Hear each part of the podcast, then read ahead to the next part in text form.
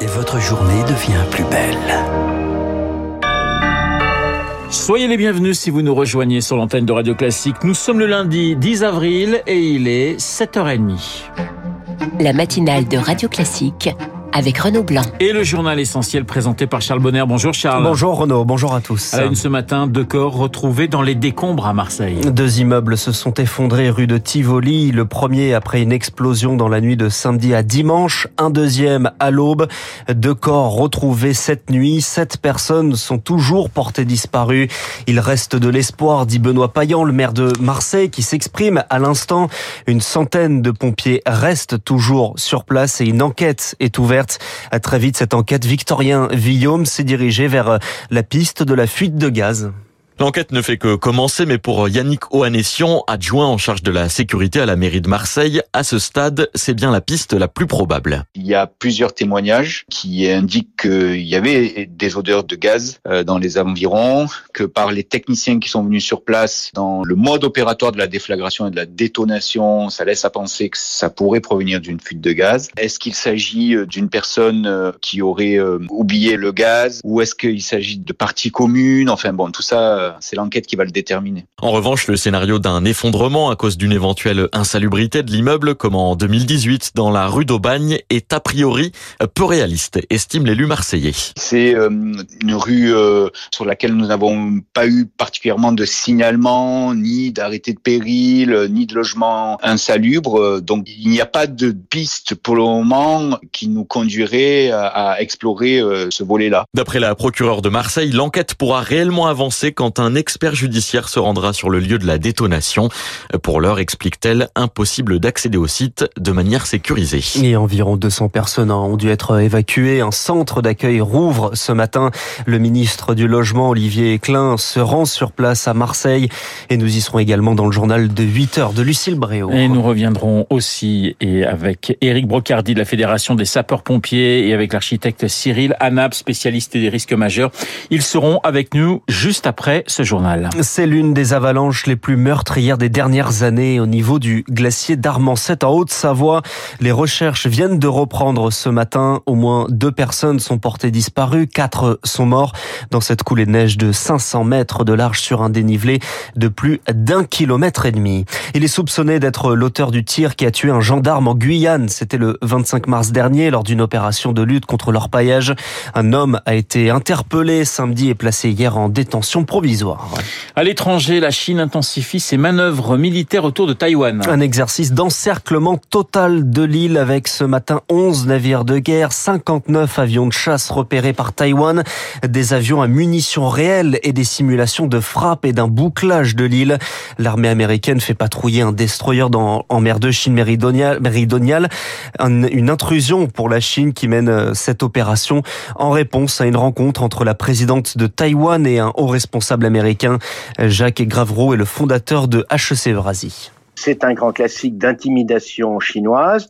Pékin envoie évidemment sans préavis une masse d'avions, de chasseurs bombardiers qui vont au-dessus du détroit de Taïwan, ils franchissent la ligne médiane et puis ils font demi-tour euh, très rapidement. Ça fait peur, toutes les défenses euh, de Taïwan s'affolent, on fait décoller des chasseurs taïwanais, si jamais il y a un incident parce que deux avions euh, ennemis se rentrent dedans ou que euh, un destroyer tape dans une mine qui est mouillée au large de Taïwan, bah à ce moment-là, euh, ça peut déclencher un conflit. C'est dangereux de manipuler ce genre d'engin. Jacques Gravo, rejoint par Zoé Pallier sur la question de Taïwan. Emmanuel Macron appelle les Européens à ne pas être suivistes des États-Unis. Il refuse la logique de bloc contre bloc.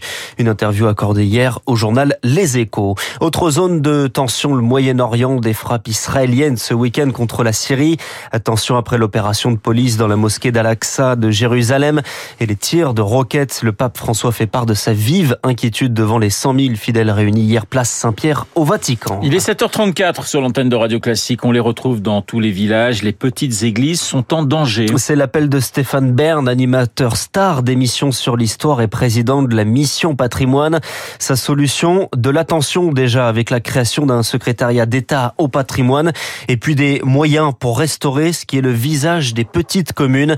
Et Guillaume Poitrinal est le président de la Fondation du patrimoine. Les petits théâtres, les moulins, tout ce petit patrimoine aujourd'hui souffre de l'effet du temps en fait. Hein. Donc on a des dégradations, des risques d'effondrement, on a des risques de disparition. On a un grand grand sujet, ces fameuses églises non classées qu'on estime à plusieurs dizaines de milliers. Euh, ces églises n'appartiennent pas à l'Église, elles appartiennent aux communes. Beaucoup de maires euh, disent, euh, bah voilà, j'ai aujourd'hui d'autres priorités, maintenir des églises en état, eh bien c'est très cher. Une église dans un village, c'est un élément essentiel. C'est là où on s'est marié, c'est là où on a enterré le, grand-père. C'est ça notre, notre France. Et elle est faite de ce patrimoine dont on a hérité et qu'il faut entretenir. Guillaume Poitrinal jouant par Héloïse Weiss. Les yeux qui coulent, la gorge qui pique, la saison des pollens est malheureusement de retour. Eh oui, les trois quarts du pays est en alerte rouge. Cela concerne un adulte sur trois, dont deux, je crois, dans ce studio Renault. confirme. Des allergies qui sont de plus en plus présentes. Elles ont, figurez-vous, triplé en 25 ans, Rémi Pfister. De plus en plus de pollen sont libérés par les arbres du fait du réchauffement climatique et de l'ensoleillement. La saison de la pollinisation s'allonge pour durer parfois plus de 4 mois, alerte la pneumoallergologue Jocelyne Juste de l'hôpital Trousseau à Paris. Et de plus en plus, on voit euh, des allergies plus sévères. Du rhume, on passe à l'asthme. D'autres choses également, les orages qui sont de plus en plus fréquents peuvent casser le pollen. Et donc, du coup, euh, au lieu que ce soit une grosse molécule qui arrive du nez vers les bronches, vous avez des petites molécules et donc de plus en plus irritantes parce qu'elles vont aller loin dans l'appareil respiratoire. Dans les villes, la pollution accentue les symptômes de l'allergie. Le pollen répandu dans l'air se fixe sur les particules fines et forment un cocktail explosif, prévient Jocelyne Juste. Le polluant va modifier euh, l'allergène pollinique et le rendre plus allergisant et le polluant va aussi euh, inflammer la muqueuse respiratoire et faire que quand le pollen arrive, il y a déjà une inflammation et donc euh, double inflammation, donc c'est plus sévère. Au-delà des antihistaminiques et des corticoïdes, il existe une autre option, la désensibilisation qui consiste à habituer le système immunitaire à l'allergène. Mais ce traitement prend du temps, 3 à 5 ans pour faire disparaître l'allergie et il ne fonctionne que sur 30% des patients à cause de la multitude de variétés de pollen. Des explications de Rémi Pfister. Et puis en sport, Charles Mathieu Van Der Poel remporte le Paris-Roubaix pour la première fois. Et oui, il a profité de la malchance de Wood Van Aert, son rival, victime d'une crevaison et qui finit donc troisième. Mathieu Van Der Poel qui s'est donc imposé devant euh, Jasper Philipsen, son coéquipier. Le sport, c'est aussi le rugby, la qualification de La Rochelle pour les demi-finales de Coupe d'Europe, la Champions Cup, victoire écrasante contre les Saracens 24-10.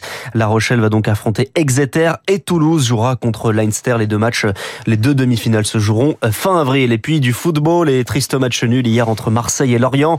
0-0 qui fait donc perdre la deuxième place à l'OM qui se retrouve désormais à 8 points du PSG le premier et à 2 points de Lens à la deuxième place. Donc. Merci Charles Charles Bonner pour le journal de 7h30. Il est 7h37 sur l'antenne de Radio Classique. Dans un instant, direction Marseille avec un sapeur-pompier et un architecte.